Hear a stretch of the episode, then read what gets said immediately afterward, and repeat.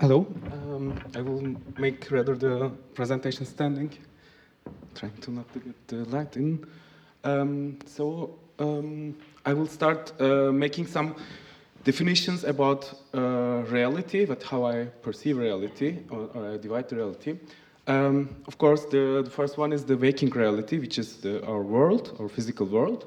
Uh, the other one is our dream reality. And with dream, I mean not the dreams in the future, my plans. Uh, just I re really mean the oneiric dreams, like the dreams when we literally sleep and have uh, sleep paralysis and have hallucinations in the sleep. This is what I mean with dream, not to confuse with other dreams. And the third reality is the, the are the visual arts. Oh, sorry, there's um the this was the presentation before. I'm very sorry. This is, that is the right presentation.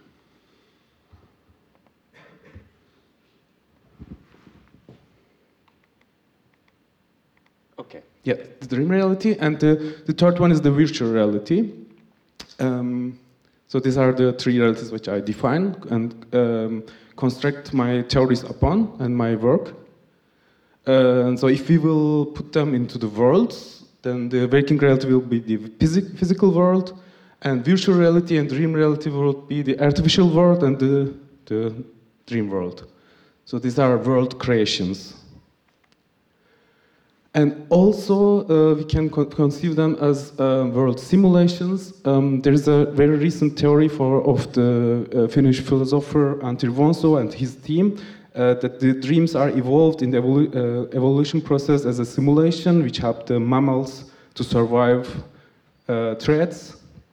And also that we use the dream as now at the moment as a, for to simulate our social problems which sounds very controversial to Freud, but sounds to, very logical to me. Um, so these are world simulations. Uh, but they are synchronized with each other, they communicate with, with each other. We find the elements, uh, what we, we see in our dreams in, uh, in real life. We, this is uh, the, uh, from, of C.G. Jung's famous theory of synchronicity, that there are meaning uh, coincidences happening in life, that I dream something that happened to you. I'm sure also that do you dream something and at the same time you, you have met some uh, really relevant things. Or also in the arts that you visit an exhibition and later you meet persons or uh, other things that that is really relevant to the artwork. So they are very interconnected to each other.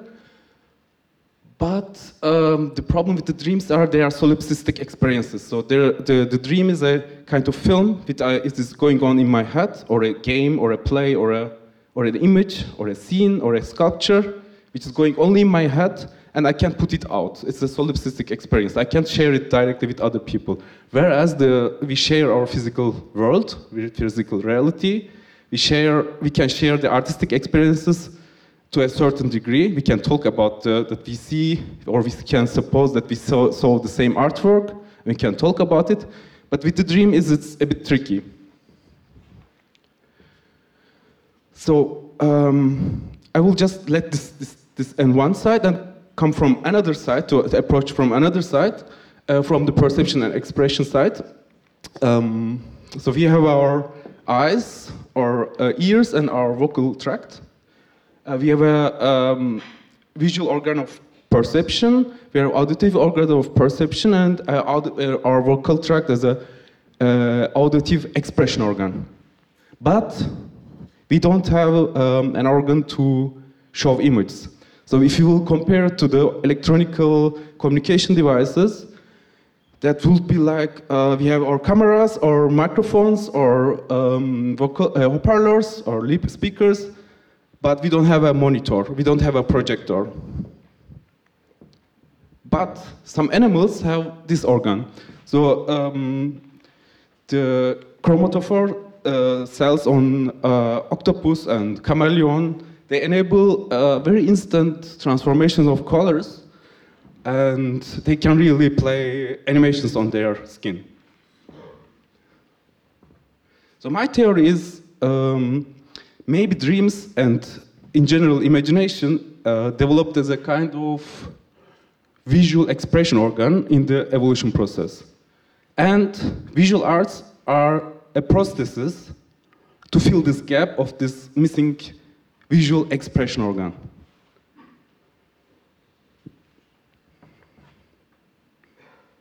Okay, so um, what I do as an artist is I try to reproduce the dream images, um, which are the images in my head, uh, in virtual, uh, virtual reality or visual arts to show them to other people. So if I'm successful or not, uh, that we will see later. I will I have a small formula uh, how the success of this process goes. So I do reproductions. So this famous painting of Caravaggio, we can't see it, all, uh, but we, we have reproductions of it that we can see in other places. What I mean with reproduction is that I try to um, try to make images uh, like copying the world as a mimic. I copy if there, uh, if I have an object in real world, I can try to paint it and make a reproduction of it to show to other people, like an elef elephant. Um, I could also take a picture of it. That would be the easiest way. The, the te technology helps me. But if I have a dream or an imagination in my mind, it's very hard to, to bring this image out.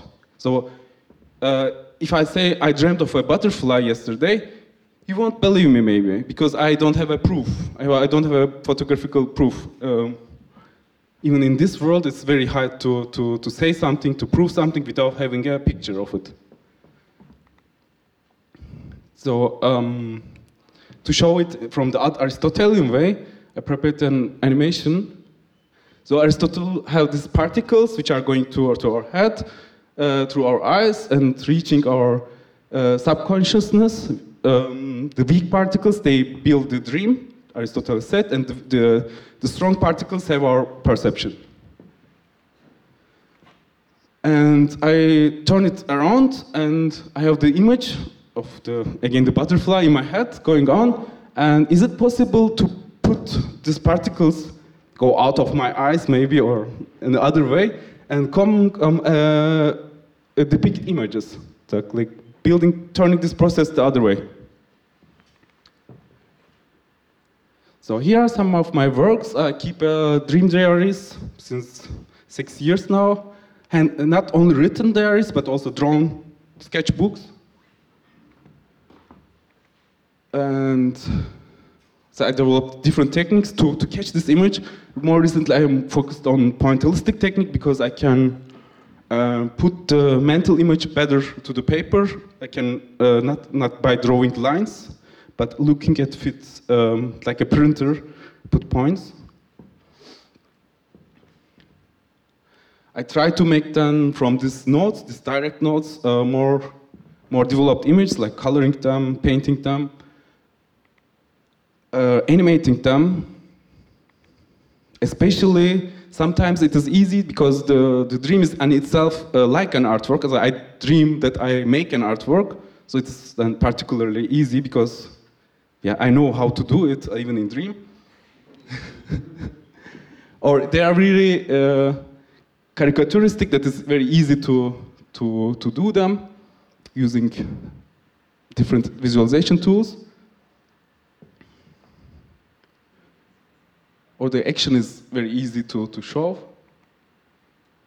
And in the next uh, step, I try to make uh, installations. Like here, um, I try to make it show it again. It's a flight simulation, uh, which is uh, replicating the, or trying to imitate the flight movement in the dream. So some people like fly like Superman in their dreams, some other people just levitate, and some people fly like birds which is coming actually from swimming. So there are some theories that the, our flights in dreams are coming from swimming. So I made an installation with Kinect um, that I can flap my arms and I have a dream scene which I really dreamt that I really, I really dreamt that I was flying. So I tried to build this scene and fly it in it, and people also can fly in it. Or I played with Jupiter in one of my dreams. So actually you can, if you look down, so you can see here always the, the date when I dreamed it, the main title, and uh, here the technique. So it's also a Kinect installation that I played with the cast. This was an experience which, which is not uh, uh, easy to communicate, but or have in real life. Of course, you can play. Just go to Jupiter and play with it. But in Dream, it was possible. So it is possible to have this experience uh, as an evidence for a scientific evidence, even. Uh, and I, I, I trying to to um, imitate some some uh, phenomena in dreams, like do you have objects in your dreams which are changing to each other? Like here, I have just again, I had a dream where I had in a pot there was cooking uh, frogs, crabs, and uh, squids. They were changing to each other. So at the same time, there was the different objects. Uh, is it possible this, to, to, to communicate this phenomena in, in an artwork or in a film that, that I have something which is at the same, same time other things? That I know this in dream, but is it, is it possible to make this in a film or in an animation or like here in an interactive installation, which is EEG controlled? So, uh, and uh, more recently, I do um, performances which I put people in virtual reality, showing them the reproductions of my dreams and tell them the situation. I, I found out it is much more, of course, stronger because I'm the author of the dream and I can communicate it better. And at the same time, I have my um, helping devices, like the, like the book or like the virtual reality installation. So, and I have some, some little conclusions. Uh, how much is it possible to, to reproduce a dream? So um, if I painted this, uh, this elephant, I painted it from a photograph, uh, phot- photography of an elephant. So uh, I had enough time, and I dreamed this. Hmm? Enough time. Okay. So um, and uh, I dreamed this, and I made this this 3D uh, visualization of it, and I can say that this is one of the most most successful images. Like if I would be able to make a picture of this dream scene and show it to you, that will be really 90% like this. So, and then I put this, this little formula to it that um, um, if I reproduce a scene from the physical world, it is about my perception ability, how sharp are my eyes, my artistic ability, how trained I am to, to paint, uh, my technical possibilities, if I have an airbrush, for example, and time. So if I, I need more time to do this. And it is divided by, the, the more the complex the scene is, the harder it is to, to reproduce it. And the opposite, if I reproduce a dream scene, um, it's of course the most uh, important is that I remember this dream, that, that it exists at all. Again, but again, my artistic and technical possibilities and the complexity of the dream, like the complexity of the uh, physical scene, but there are two, two other things.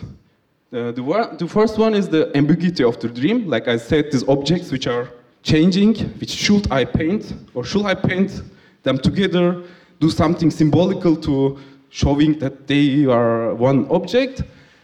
And uh, most important, the time is on the other side. So the more time I spent with uh, doing this, uh, the far I get from the memory of the um, dream. And actually, the problem is the during I do this reproduction process, the image of the um, artwork replaces the memory of the dream. So that's the main problem. So, and I uh, actually I sacrificed some of uh, my very good dreams to, to reproduce them. No, I have only the memory of the, the, the artworks which I, which I did. That's very cynical thing, yes. So, okay, thank you.